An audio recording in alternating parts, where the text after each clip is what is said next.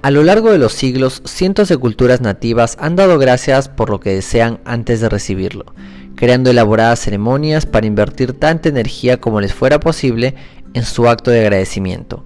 Los egipcios han celebrado la inundación del río Nilo desde la antigüedad para asegurarse la continuidad del flujo del agua del río.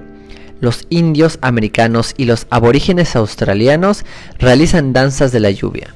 Muchas tribus africanas practican ceremonias por sus alimentos antes de salir a cazar y en todas las culturas y religiones la verdadera naturaleza de la oración es dar gracias antes de recibir lo que se desea. La ley de la atracción dice que lo semejante atrae lo semejante, lo que significa que en tu mente has de formar un retrato o una imagen de lo que deseas.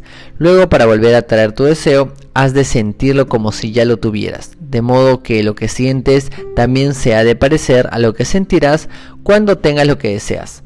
La forma más sencilla de conseguirlo es dar gracias por lo que quieres, antes de recibirlo, si nunca se te había ocurrido, antes de utilizar la gratitud para recibir lo que quieres, ahora has, descubierto otros de los poderes mágicos de la gratitud.